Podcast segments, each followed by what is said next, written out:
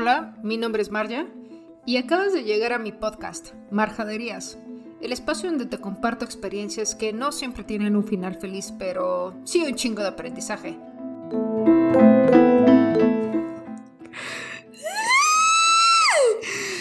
Chale, este, pues hola de nuevo a todos y a todos los que me están escuchando. Creo que este es, este, estoy muy contenta porque creo que este tema nos va bien a todos. Es un tema con muchas aristas.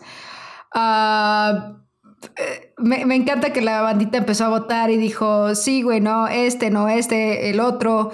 Muchos me dijeron, oye, es que pues nunca latino al que va, al que vamos a votar, ¿no? Al que vas a grabar. Y así de, pues yo tampoco sé qué estoy haciendo de mi vida adulta, no te preocupes. Les digo, o sea, todos los podcasts que en un punto cuestiono se van a lanzar, algunos se van a ir descartando, los que tienen cero votaciones.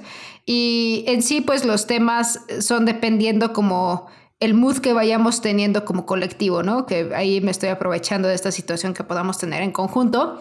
Sin embargo, y también de nuestras necesidades, ¿no? Cabe decir que todos estos podcasts, este, pues obviamente los investigo, obviamente los platico con personas que saben más de estos temas y muy, muy, muy próximamente, este, esperemos ya empezar a hacer las, las, este, las entrevistas y, bueno, más que las entrevistas, las colaboraciones dentro de este podcast. Debo de decirles que volví a terapia más constante. La semana pasada vi a mi terapeuta. El, bueno, este miércoles que pasó, fui sumamente feliz de verla. Este, le decía a, a una amiga le decía, güey, es que ver a nuestra terapeuta es como, como ver una mamá amorosa y que te acompaña y que te dice como ciertas cosas, afirmaciones, pero al mismo tiempo que te da dos, tres cachetadas, ¿no? Entonces está, está bien padre ir a terapia, la verdad se los recomiendo altamente. Muchas personas también me escribieron, bueno, para mí son muchas cinco personas porque recuerden que nuestra audiencia pues no somos miles todavía, pero me escribieron sobre el podcast pasado y, me gustó mucho el, que me compartieran que les vibró, que lloraron en algo, etcétera, y en esta parte de empatía, o sea, la verdad es que soy sumamente feliz cuando podemos estar como en sincronía y podemos crecer juntos y buscar cómo salir adelante de todo este rollo. Al final del día, recordemos que pues muchos crecimos en ambientes bien diferentes y otros nacemos con capacidades neuronales bien diferentes. Eh, yo tengo ahí varios trips, saben que tengo ansiedad, saben que soy la llorona hipersentimental en, en ciertas cosas y algunos detalles más este, pues, atorados, ¿no? Y pues a veces ni siquiera nosotros elegimos cómo nuestro cerebro debe de funcionar. O sea, al final tampoco decidimos cómo íbamos a crecer o en qué infancia crecer eh, o en qué ambiente, ambiente. Entonces, pues Tratemos de ser un poco más empáticos y menos duros con el otro, más cuando el otro nos necesita o se abre o confía en nosotros. Eso creo que es súper importante.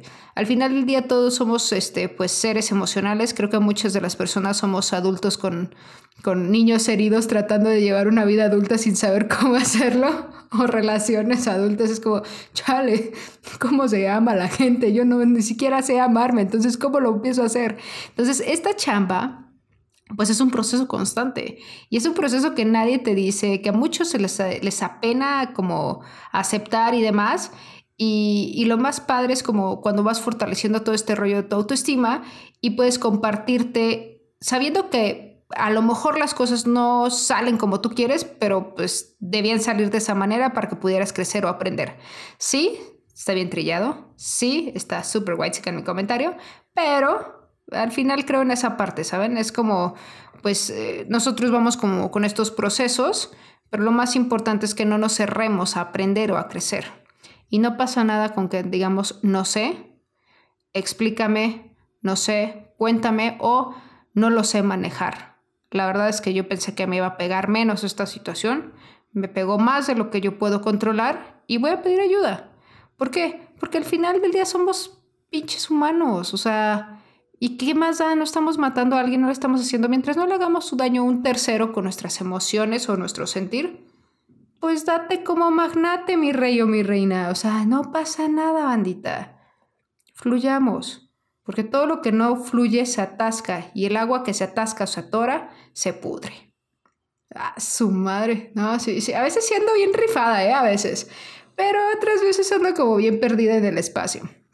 Pero bueno, entrando al tema de hoy, que pues es renunciar y dejar ir, quiero decirles que vamos a ir por dos, por dos aristas o más, ¿no? La parte de cuando renunciamos a nosotros mismos ante una pareja, una situación, una persona, una familia, un ambiente, creo que tiene que ver con el podcast pasado. Bueno, al final todos están en el mismo multiuniverso de Spider-Verse, este multiverso, perdón, los geekies me corregirán. Pero la otra parte, la de dejar ir, es como estos procesos de duelo, eh, que al final del día estamos en duelos constantes. O sea, eh, no, no solo tiene que ser una pérdida de un ser querido, puede ser la pérdida de un trabajo, puede ser la pérdida de una relación, hasta la pérdida de una amistad. O sea, y dentro de todo esto, creo que es muy importante el cómo, cómo lo podemos manejar, porque hay cosas que las manejamos como por intuición o naturalidad, y hay cosas que sí necesitamos que alguien nos guíe o nos ayude.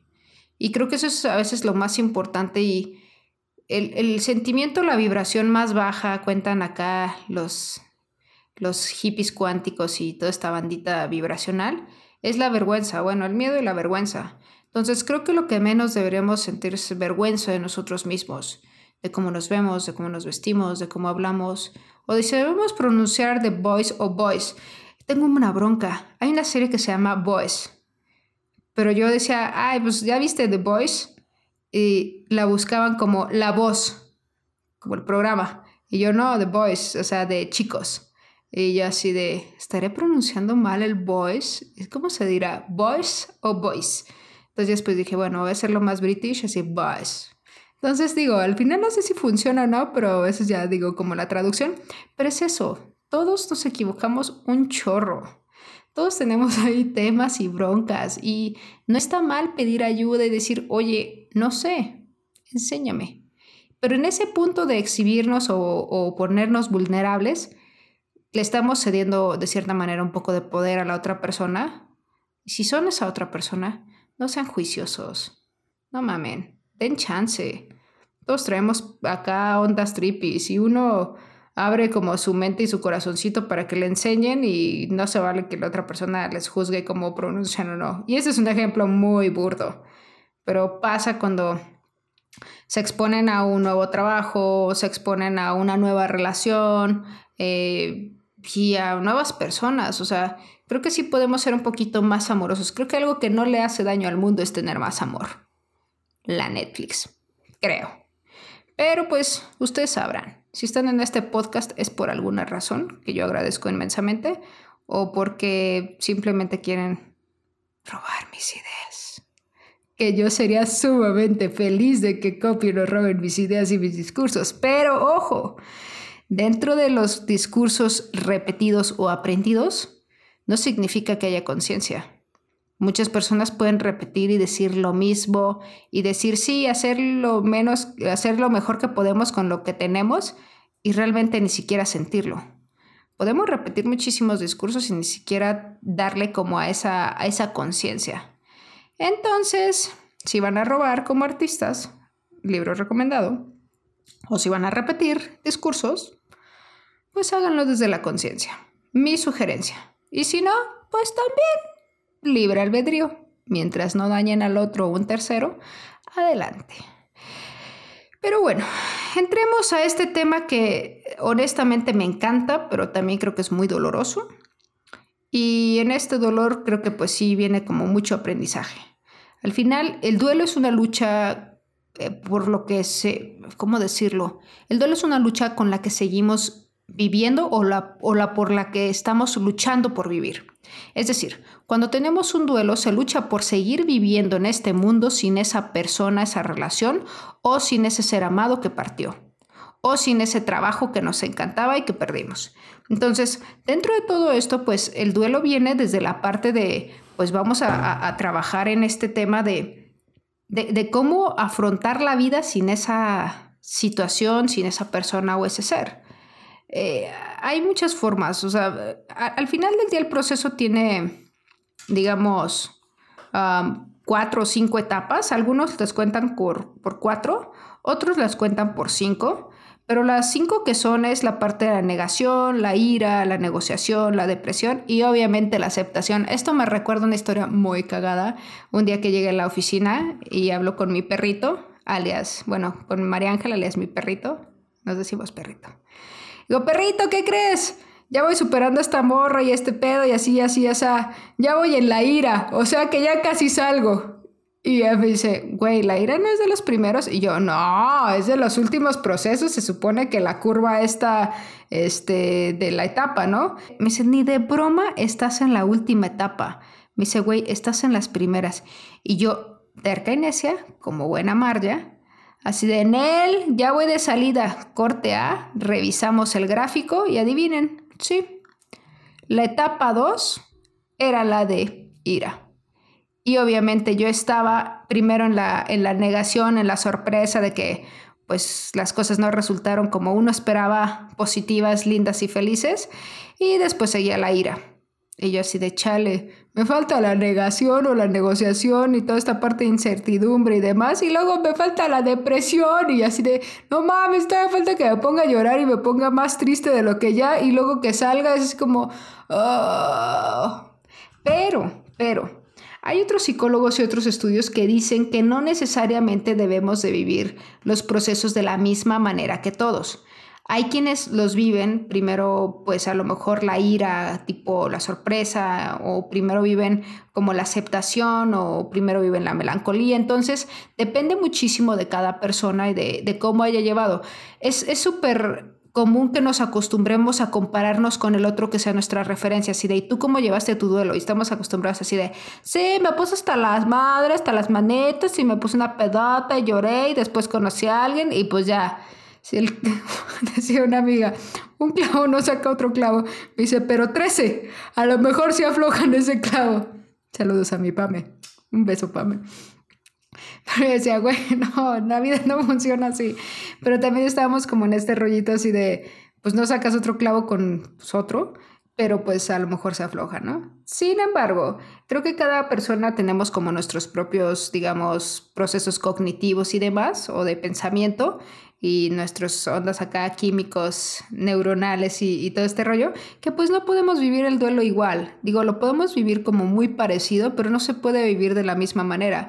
Por ejemplo, hay personas que viven el duelo, por decirlo así, en una relación, eh, desde que la relación va mal, a lo mejor todavía ni siquiera truenan y ya están en el proceso de duelo.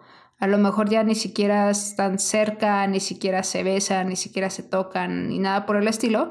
Entonces, a lo mejor tardaron en tronar tres meses más y en esos tres meses hacia atrás, otros cinco meses, no lo sé, dependiendo también de la persona, la persona ya está viviendo el duelo. Entonces, ya cuando llega el momento del truene, ya no es tan doloroso porque pues ya se vivió. Este, me pasó en una ocasión, no diré con quién, pero sí me pasó. Entonces, ya cuando llegó el proceso de, de, este, de separación, fue así como de, chale, pues yo viví el duelo hace, empecé mi duelo hace como un mes, entonces como que pues ahí va, ¿no?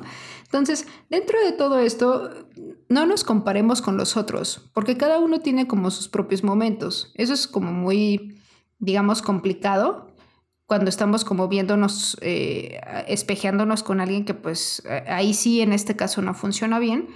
Pero pues recordemos que los procesos de duelo no son procesos cómodos y tampoco son procesos voluntarios. O sea, por más masoquistas que pueda ser alguna persona, no es así como, ay, sí, yo voy a vivir un proceso de duelo para que me vaya mal y me sienta mal y haga. Pues claro que no. O sea, son procesos de decisiones compartidas o de que alguno de los dos de la relación toma o de que una persona parte sin saber que pues va a fallecer y, y es algo que es totalmente natural del humano. Pero al final todas estas crisis, todos estos duelos nos dan muchísimas oportunidades para levantarnos y transformarnos. Es cierto que queda un hueco, es cierto. O sea, queda un hueco a lo mejor de ese ser amado, de esa persona, de ese trabajo, de esa... No me imagino las personas que perdieron su casa en algún desastre natural, o sea, el duelo de perderlo todo. O sea, todos tus espacios, todos tus recuerdos, y súmenle si perdieron a algún familiar y si no, pues qué bueno, pero imagínense todo eso, también, también son duelos. O sea, estamos en duelos constantemente y es una parte de un, de un rechazo en algunas ocasiones, de un rechazo social y en algunas otras pues es, pues entre comillas, como una pérdida. dependiendo mucho de cada uno. Y es un tema muy delicado el cual sugiero, como en todos, tomar terapia para llevar mejor nuestros duelos, conocernos. Y le decía una vez a una amiga, le decía, güey, yo ya tengo como mi manual de, si me rompen el cora, ya sé cómo me lo curo. Le dije, ya tengo mi proceso como de duelo, ya me sé por dónde voy. Y pues no es que esté bien o mal y tampoco es así como de las que, la verdad es que no me voy de pedas y de, ah, sí, voy a llorar y empedarme. Pues la neta no. Pero sé cómo conozco el proceso de duelo, aunque mi psicóloga me dijo algo muy interesante que dije, ay, chale. Me dijo, oye, Marta, pues entonces, si pues, no te, ya te conoces tus procesos de duelo, nada más te voy a hacer una pregunta. Y yo, sí, Vicky, dime. Me dice, ¿cuánto está dispuesto tu corazón a seguir sufriendo o tener más bateadas por tus decisiones? Y yo así de, ay, no, espérate, no sé cuánto aguante más mi corazón. Digo, sabemos que nadie muere de amor, pero sabemos que pues todo este tipo de cosas pueden desarrollar cuadros un poquito más... Mm, ¿Cómo decirlo? Cuadros pues de ciertas enfermedades que pueden ser psicosomáticas o pueden ser pues más emocionales, no sé cómo decirlo, depresiones, melancolía y demás. Entonces, sí, nadie muere de amor, pero sí de un mal duelo, mal amor o este tipo de cosas puede desarrollar más, más broncas. Ojo aquí, nadie es responsable de nuestro duelo más que nosotros. Así de, es que mi ex me dejó y ella, o sea, no, güey. Es que él me engañó y pues sí, güey, pues sí, pero ya, o sea, él no va a ser el que esté ahí para recuperarse, tú eres la que tiene que recuperarse. Y me encanta esa palabra, porque no es de recuperar algo, es como, como de re, de, como de repetir o de retomar, este, o como de curarte, es como recuperarte a ti, no recuperar a alguien o recuperar algo, que es como por lo general para que lo usamos la palabra. Es como recupérate tú, o sea, encuéntrate, jálate y sácate del cochinero. O como dice mi terapeuta, hay quienes les encanta regocijarse en el lodo. Y yo así de chale, sí, hay gente que le mama vivir en el drama, el conflicto, el dolor, la violencia y demás, obviamente porque tienen ahí ciertos procesos y rollos codependientes y demás, pero hay gente que le Entonces, pues, ¿qué puede hacer uno ahí? Pues eh, tomar su distancia, básicamente. Pero en, en estos procesos no, recuerden que no los vivimos con el mismo porcentaje, o sea, no es como que todos vivamos del mismo dolor, tampoco lo vivimos las fases en el mismo orden, no siempre. Y, y aparte es como, pues todos aprenden a partir de sus realidades. O sea, su realidad y la mía no es la misma. Aunque estemos en el mismo lugar, estemos en la misma relación y en la misma conversación, mi realidad y la tuya son diferentes. Creo que por eso a veces se tiene que preguntar así como, ¿y tú qué estás pensando o qué estás visualizando o cómo lo vives? Yo lo estoy viviendo así, me gustaría que me, este, que me lo compartieras. Hay un documental de René Brown, una mujer muy interesante, porque está en Netflix, eh, y también habla de esta parte, del cómo pues todos tenemos distintas realidades. En algunos casos, pues tú estás pensando en si la hamburguesa que te van a traer está buenísima y la otra persona está pensando por qué estás callado todo el tiempo cuando a lo mejor casi ni dormiste y piensa que ya van a tronar. Entonces, no, solo estoy pensando en mi hamburguesa porque tengo mucha hambre. Pero, pues, ante ello creo que la pregunta es muchísimo mejor y es mejor exponerse a preguntar las situaciones o las cosas a quedarse con la duda y crear realidades que no son pues tan apegadas a este discurso compartido. Creo que en la parte del duelo o, el dejar ir, porque no, sé aquí no es la parte de renunciar todavía, en el parte de dejar ir, creo que es, creo que es muy importante el saber honrar a las personas que se van. Al final es un ciclo de vida totalmente natural y como dice Pati Chapoy, para allá vamos todos. Pero, ¿qué hacemos con estos huecos? ¿Qué hacemos cuando las personas se van de este, este plano? pues no, es evidente que no vamos a dejar de recordarlas, que no vamos a dejar de extrañar, de amar y demás. Pero creo que también podemos resignificar como lo que se vivió con esta persona y por otro lado, honrarlos. honrarlos, agradecer y pues soltar como poco a poco para cuando vuelvan en nuestros pensamientos, recuerdos y demás, sea de una manera amorosa. Porque en el duelo también nos enojamos cuando las personas mueren. O sea, pensamos que debería ser otra persona la que debería morir, no ese familiar. Entonces, cuando vamos soltando o dejando ir, pues va, va, a quedar ahí ese hueco, porque en el duelo pues también muere una parte de nosotros, pero esa parte que muere tiene la oportunidad de que algo renazca. Y una alumna me preguntaba eso, me decía, ¿cómo haces para, para soltar? Y yo así de, chale, esta es clase de laboratorio de emprendimiento, pero, aparte una clase con un grupo financiero, y así de, pero, creo que lo más importante es darle un lugar a esa persona, a ese ser amado y agradecer y honrar. Y creo que de ahí viene ese discurso. Lo he platicado con más personas, inclusive con mi terapeuta, y tuvimos esa visión compartida también. Y es, pues le dedicas ese momento, le dedicas ciertas actividades y demás, y, y agradeces todo lo que te enseñó, todo lo que estuvo contigo, lo que te compartió. Y creo que es muy válido el permitirse pues sufrirlo. o sea, el, permitirse llorarlo, el permitirse, pues, pues básicamente sentirlo al 100 y, no saber por dónde ir, porque pues son emociones y nadie lo va a sentir como tú lo sientes. Y creo que lo más importante es que no se acumulen ese tipo de emociones, sino realmente pues dejarlo ir, pero comprometiéndonos con algo más. O sea, al final necesitamos metas y necesitamos compromisos para poder seguir avanzando dentro de todo este camino.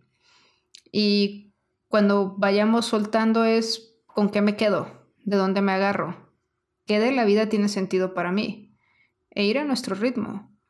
Y muchas cosas, no me imagino los papás que pierden a sus hijos, que pues no hay nombre para esa pérdida, pero es de dónde voy a tomarme para poder seguirle encontrando sentido a mi vida porque pues se va a ir construyendo día con día.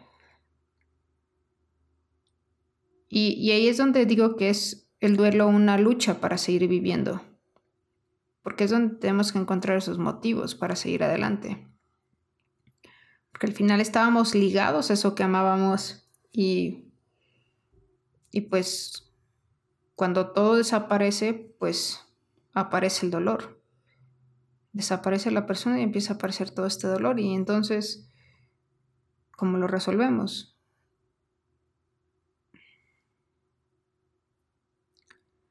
A veces es importante, bueno, no a veces, siempre es importante encontrar la ayuda para irlo resolviendo.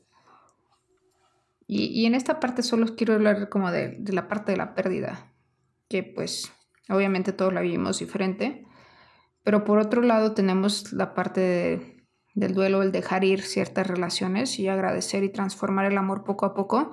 Yo creo firmemente que el amor no desaparece, simplemente se transforma. O sea, cuando de una pareja se convierte en la que ya no son nada, pero siguen teniendo como esa historia. Y es una pareja que tiene una buena relación social. Igual no son amigos o amigas, pero tienen una buena relación pues más este humana, más, más social y no tanto una relación de pareja. Y creo que el, pues el amor se transforma y es como encontrar el sentido de gratitud. No siempre, ojo, no siempre tiene que ser así. Eh, lo agradecer creo que estaría chido porque creo que dentro de todo siempre hay algo, aunque sea chiquito, que agradecer. No estoy a favor de las relaciones violentas y nunca la estaré, ni de las codependientes, ni de esto de eres todo para mí, sin ti no soy nada, es como, chale, no. Pero eh, al final cada uno lo lleva como, como gusta. Y aquí es donde entra el tema de renunciar. A veces nosotros renunciamos en dos líneas. Creo que la palabra la tenemos arraigada por renunciar a un trabajo o algo que no nos gusta. Pero invirtámosla un poquito. ¿Qué pasa cuando nos renunciamos a nosotros mismos para encajar en una pareja, en una sociedad o en un grupo de amigas? De porque ya todas las amigas están casando, yo debo de renunciar a mi soltería. De porque mi pareja no le gusta ir a, no sé, andar en bicicleta, yo debo de renunciar a ese deporte. De porque a mi pareja le incomoda verme crecer, yo tengo que renunciar a la oportunidad de un nuevo trabajo mucho mejor o a una maestría. Entonces, creo que a veces este es un poco inverso en la parte de cuando renunciamos a nuestros sueños y a lo que realmente nos puede hacer crecer o que deseamos por estar con alguien más. Y, y en esa renuncia también se puede presentar un duelo, ¿sabes? Es como, yo renuncio, no sé, a tener mis sábados estudiando por estar nada más en pareja y pues es como, chale, extraño como todo este rollo de, realmente estudiar, crecer y demás o de, de mis sueños. Y, y aquí lo, lo importante es que no debemos de renunciar a algo que nos haga crecer o nos haga bien. ¿Sabes? O sea, no es necesario renunciar a tus amigos, a tu familia. No es renunciar, necesario renunciar a tus proyectos. O sea, alguna vez tuve una relación donde me decían es que pues me voy a trabajar a tal lado. Y yo así de, ok. Y dije, bueno, pues pensé que todavía teníamos como, como ese algo. Y dije, pues vete. Dije, yo jamás te voy a tener en algo que te haga crecer. Y creo que esta oportunidad y este trabajo a cientos de kilómetros al otro lado del país, pues te va a ayudar muchísimo. Y sí, sí me duele. Sí, sí, sí siento feo, obviamente. Pero qué padre que tienes la valentía o el compromiso. La valentía creo que es una palabra que ahorita me está causando conflicto en ciertas cosas. Qué padre que tienes el compromiso y la visión de cumplir tus sueños. Date como magnate. Y aquí es donde nada se debe oponer a lo que amamos, porque lo primero en amarse es nosotros mismos, en teoría. Entonces, si nosotros amamos, qué sé yo, las canciones de Bad Bunny, yo no tengo que renunciar a escuchar perreo porque a mi pareja no le guste. Sé que es un ejemplo muy tonto, pero a mí me, a mí me causaría mucho conflicto, ¿eh? Mucho. Porque me da muchísima risa su música y me, me, me pone de buenas. Hay canciones que no estoy muy de acuerdo, pero hay canciones que me encantan. Entonces, imagínate que te digan, bueno, pues tienes que renunciar a tu trabajo, porque ahora te tienes que dedicar solo a la casa. Así de, wow, wow, wow, wow, ¿qué es esto? ¿1992? Y, como eso, como muchos ejemplos, o de, pues ya tienes que renunciar a tus viernes o tus jueves de amigos porque ya estás conmigo, así de wow, wow, wow, wow, wow, o sea, tranqui, yo perreo sola. Pero creo que al final es cómo seguir estudiando todos nuestros procesos, cómo, porque en cada uno implementamos tiempo, implementamos recursos e implementamos ganas. Y creo que una persona donde tengamos o un trabajo o un grupo de amigos o una actividad donde tengamos que renunciar a nuestro desarrollo personal como tal y que sea agarrar esa chamba por lana, agarrar esa pareja por no estar solo, por tener miedo o porque la presión es más, pues estamos renunciando realmente a lo que nos puede hacer crecer un poquito más. Porque vamos a gastar, insisto, tiempo con esas personas, con esas actividades. Vamos a gastar lana o recursos y vamos a gastar pues las ganas, o sea, esa, esa motivación constante. Quiero dejarlos con una pregunta. ¿Qué vale la pena realmente para su vida? ¿Qué vale la pena para, para seguir adelante? y para no renunciar a ustedes mismos. Creo que todos hemos renunciado en un punto a algo. A nuestra dignidad, obviamente, ya la recuperamos después. A nuestra autoestima, nuestra seguridad, claro. A nuestra salud financiera, of course, ahí va todo. Creo que muchas veces renunciamos a muchísimas cosas sin darnos cuenta al 100%, pero no es repetir los discursos, es hacerlos conscientes y encontrar nuestros propios métodos. Yo les puedo decir que he renunciado a muchísimas cosas, muchísimas. Y creo que mis parejas también lo hicieron, ¿eh? Pero al final, pues uno se recupera, vuelve a encontrarse y levantarse y sacarse ese lodazal. Así de, a ver, Mar, ya, ya, párate y, no, güey, es que nadie me va a querer. Güey, ya, salte de ese pinche lodazal. Es que no sabes, nadie, con nadie había conectado así, así de, sí, güey, ya sé, con todas las personas conectas y la madre, levántate y anda como pinches Jesús. está bueno, pues, sí puedo. Y ya, te levantas y dices, me, creo que aguanta otra, aguanta otra rompidita de corazón. La vida adulta es eso, amigos. Es esa parte donde somos niños en cuerpos de adultos que es como, espérense, ya me quiero bajar. Pero también podemos aprender mucho y no estamos solos. O sea, hay muchísimas sorpresas en este camino, en esta vida. Pero me gustaría que pudiéramos compartir estas dos líneas.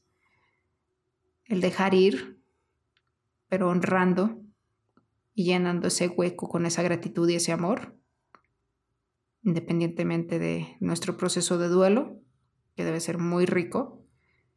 Y también la otra parte de renunciar, pero renunciar a lo que, nos, a lo que no nos permite crecer y no renunciar a nosotros por estar encajando con alguien más. Es fácil renunciar a veces a un trabajo, es como, ah, ya renuncio porque pues no soy feliz aquí, no me siento. Ok, pues hagamos eso con las cosas o las personas o los ambientes que no nos funcionan, con la comida que no nos funciona con las dinámicas, actividades y demás. Creo que son dos líneas que podemos encontrarle con un poquito más de, pues de canales. Al final renunciar o dejar ir, pues que sea con amor, ¿no? Porque hay una canción increíble de, de Cerati que se llama Adiós. Y en esta canción hay un párrafo que dice, quedamos esperando ecos que no volverán, flotando entre rechazos, del mismo dolor. Y esta parte me encanta porque dice, del mismo dolor vendrá un nuevo amanecer. Obviamente no canta así, pero dice, del mismo dolor vendrá un nuevo amanecer. Y hay una frase como de cierre que dice, separarse de la especie por algo superior no es soberbia, es amor. Y poder decir adiós es crecer. Y con eso me quedo. Y espero que les pueda servir a ustedes quedarse con algo de eso. Si renuncian, que sea por algo mejor. Y no me refiero a parejas. Y si dejan ir, quédense con el amor, la gratitud y honren a las personas que ya no están aquí física o emocionalmente o si ya están en otro plano o si siguen en el mismo plano, hagamos eso, honremos y agradezcamos. Y ya, creo que con eso acabamos el día de hoy el podcast o la misa o el podcast. Este, quiero decirles que estoy muy agradecida con, con que lo estén escuchando, lo sigan compartiendo. Y aunque este capítulo se hizo un poquito más largo, pues aguanta, vale la pena. Les mando un abrazote, los quiero un chingo. Y pues disfruten de esta vida porque pues el viaje va a ser lo rico. Porque recuerden, allá vamos todos. Un abrazote y chao.